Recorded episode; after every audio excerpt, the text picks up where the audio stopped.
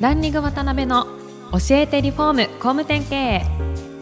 この番組はリフォーム工務店業界に特化した経営コンサルティング事業を手掛ける株式会社ランリングの代表渡辺翔一が住宅業界の経営者や幹部の方を毎回ゲストにお招きし業界のさまざまなことについてお聞きしていく番組です。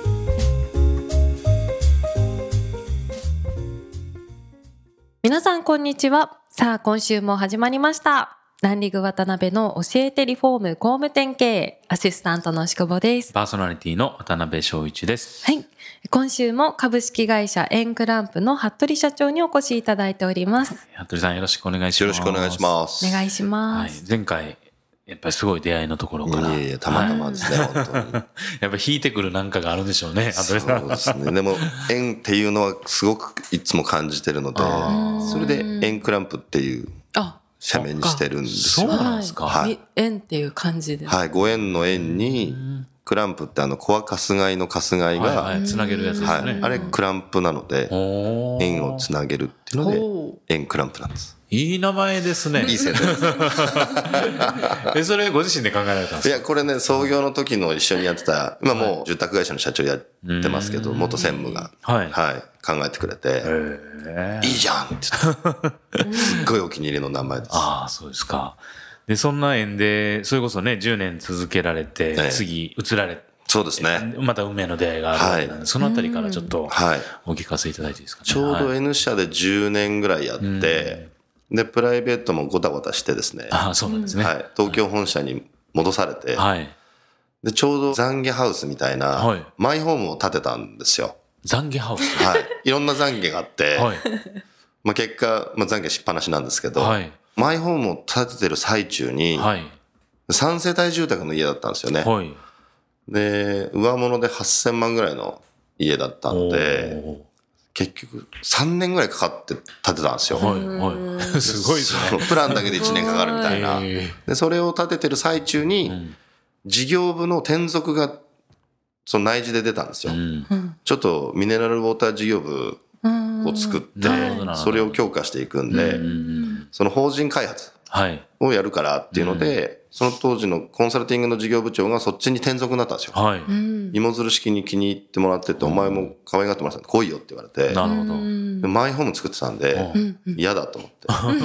まあそうでしょうね。ようやく家が分かってきたんで、で、もうちょっとこの業界いたいなっていう時に、まあ、その当時取引先だっはい。た住宅ローンのはい。コンサルティング会社の女社長からうん。ヘッドハンティングの話いただいて、へあなたうち来なさいよって言って、給料いくら欲しいの？って言われて、R 社さんですね。そうです。R 社さんですうね。ん。だから、ファイナンシャルプランナーで、はい。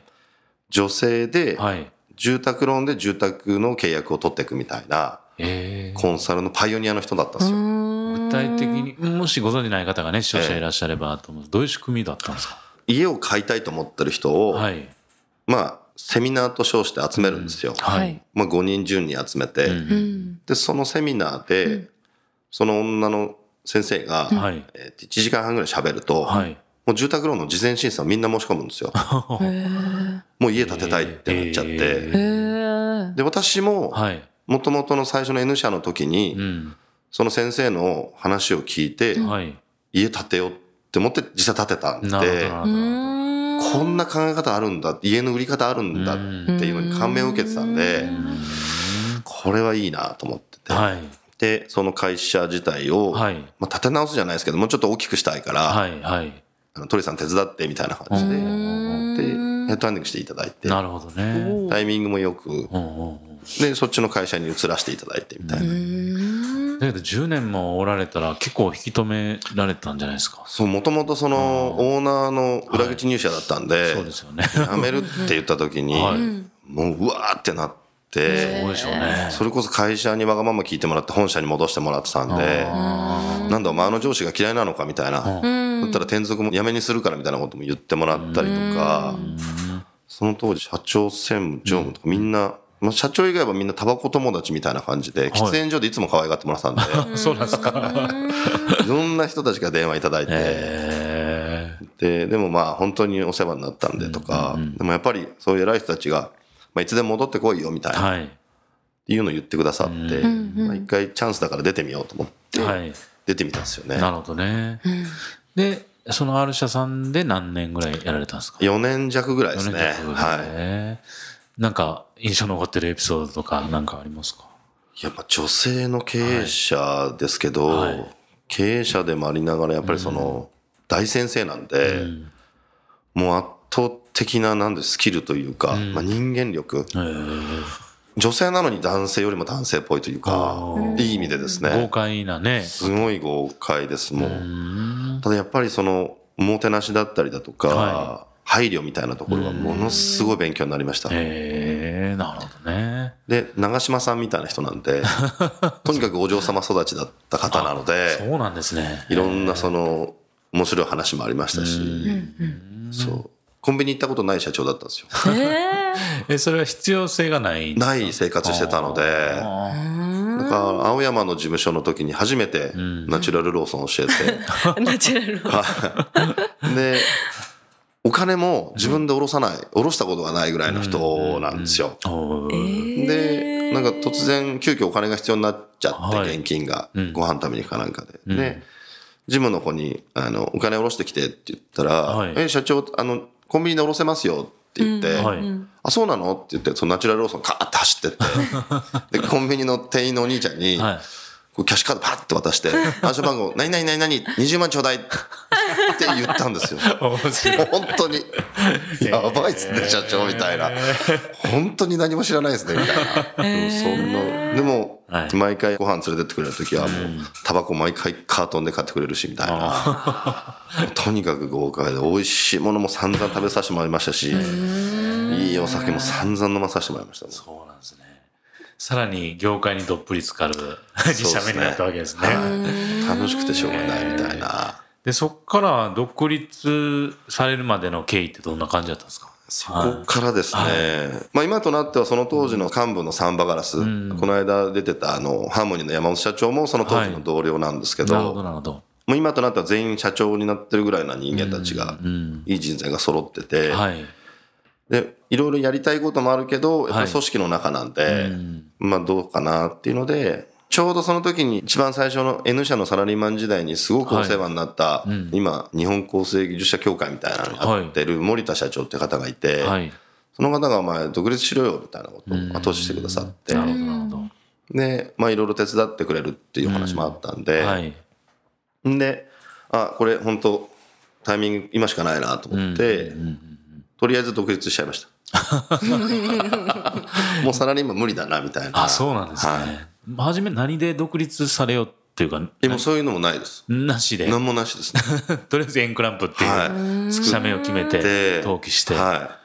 で、まあ、その森田さんとか、はいノウハウを持ってたりとかする社長たちがいっぱいいたので、それを、まあ、エンクランプで広めてくれればいいよみたいな。なるほど。それでまあ、お金を払うからみたいなこともあって、とりあえずやってみようみたいな。へもう、サラリーマンとしてクズすぎて。寝坊もするし、会社、会社に行っても寝てるし、みたいな。あ、ダメだ人としてどうかなっていうレベルで。なるほど反省しねっ。ぱなしです。はい。えーで、独立されて何年目でしたっけ？6年あ、ですね。もう、あれよあれよという間に。で、はいその中で固まってきたコンサルティングの支援の内容ってどんなところになるんですか？はい。一はい。番創業した時は、高知とか愛媛のビルダーさんの社長のはい。塾みたいなの作ったんですよ。ー。1年かけて、はい。粗利4割取れる会社にしようよとかちゃんと世間に受ける会社にしようよみたいな塾をやったりとか、はい。あとその後太陽光の事業をやらせていただいて、その時にバーンっていきなりその加盟店数が増えたりとかははしてたんですけど、うんうん。で、今現在はやっぱりハーモニーの山本社長がやってるウッドボックスを広めさせてもらったりとか、はい。まあなんか計画してというよりは、うん結構未だに場当たり的に やってます。本当に、もう縁がいいというか本当にタイミ運がいいですね、本当に。タイミングよく。なるほどね。ですけど、あれですよね、基本のその事業のコアっていうのは、うん。やっぱりその自動業界のはい。ボランタリーチェーンであったりとか、ええ。FC さんの加盟の開発なんかの支援が多い。多いっていうことですよね。ですね。ああ、なるほど、なるほど。やっぱ独立して自分の会社になってるので、買ってもらって失敗してもらいたくないんで、もうちゃんとしたのを提供したいなみたいな。なるほどね。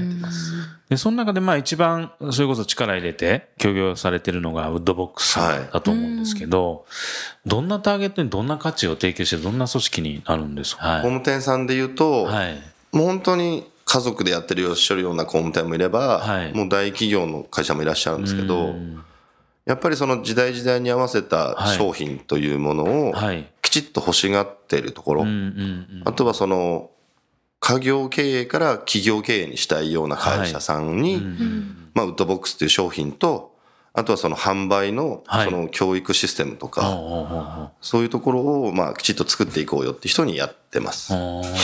加盟された工務店さん何を期待して入るような組織になるんですか、入り口としてはあの超ローコストの自然素材住宅なんで、その住宅商品を売りたいって入ってこられるんですけど、はい結果的にはもう本当その営業力。なるほど、なるほど。あの山尾社長の販売スキルだったりとか、そのマニュアル化だったりとかっていう販売面の営業力の強化っていうところが一番売りにはなってますね。ね素人でも家が売れるようになるので。ああ、そうなんですね。ですけどあれですよね、超ローコストの自然素材の住宅ってなかったですよね。そこの。ちょうどなかったですよ。ですよね。ちょうどなくて、はいはいはい、その価格帯、そのターゲットに自然素材っていうのがなかったんで、これはいいねっていうので、なるほどね。一気に加盟店が増えましたね。なるほどね。あなんかすぐ時間が過ぎちゃうんですけど、うんね、まあその他いろんな本当住宅のね、建築会社さんにプラスになるような組織の支援をされてると思うんで、そのあたりは次回、ちょっと一個一個お聞きできたらなと思います。はい。はい、はい。ということでお時間が来てしまいました。次回も服部社長にはゲストにおいでいただきます。本日はありがとうございました。今回もランリング渡辺の教えてリフォーム工務店経営をお聞きいただきありがとうございました。番組では渡辺や住宅業界の経営者幹部の方へのご質問を募集しています。ウェブサイトランリグにあるお問い合わせフォームよりお申し込みください。お待ちしています。